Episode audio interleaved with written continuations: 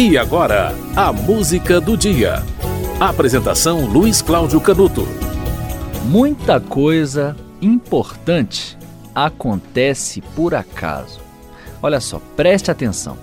No dia 22 de setembro de 1928, o cientista Alexander Fleming voltou de suas férias e teve a triste surpresa de encontrar em seu laboratório alguns recipientes com bactérias com a tampa descoberta. Uma das culturas que estava ali havia sido contaminada com mofo.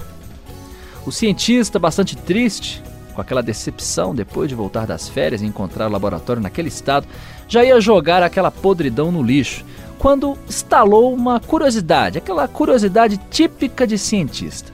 Ele reparou que na área onde o bolor estava crescendo, as células da bactéria Staphylococcus aureus haviam morrido. Ele percebeu que o bolor, uma espécie do fungo Penicillium ou Penicillium, estava produzindo uma substância que destruía as bactérias. Olha só, estava descoberta a penicilina.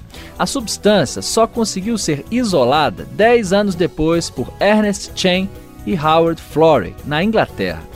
O medicamento foi o primeiro antibiótico usado contra a pneumonia e a tuberculose, que na década de 30 eram doenças consideradas incuráveis.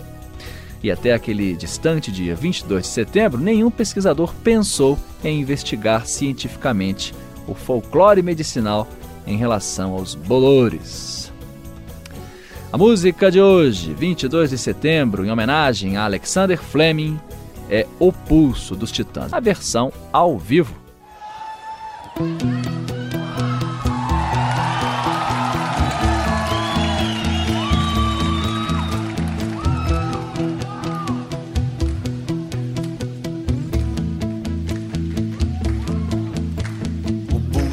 Ainda pulsa.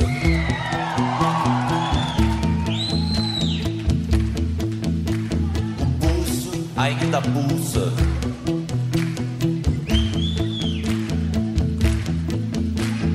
Peste bubônica, câncer, pneumonia, raiva, rubéola, tuberculose, anemia, rancor, cisticifose, cachupa, difteria encefalite, faringite, gripe, leucemia e o pulso ainda pulsa.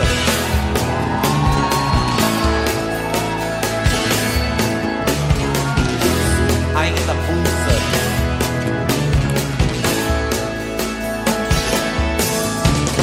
Hepatite, escarlatina, estupidez, paralisia, toxoplasmose, sarampo, esquizofrenia, úlcera, trombose,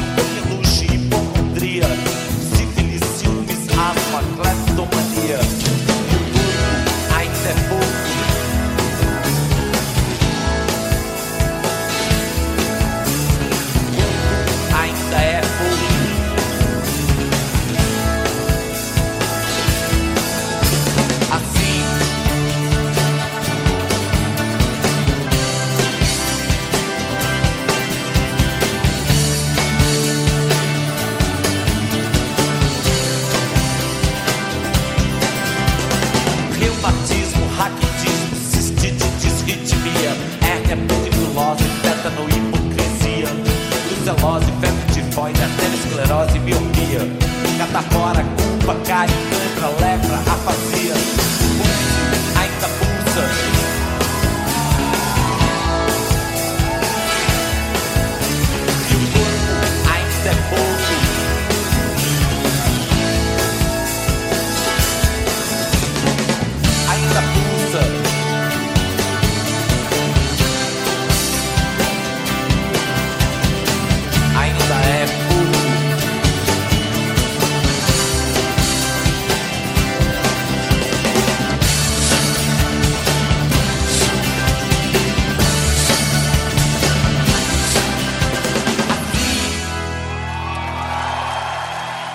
Você ouviu o Pulso de Arnaldo Antunes, Marcelo Fromer e Tony Belotto com os Titãs.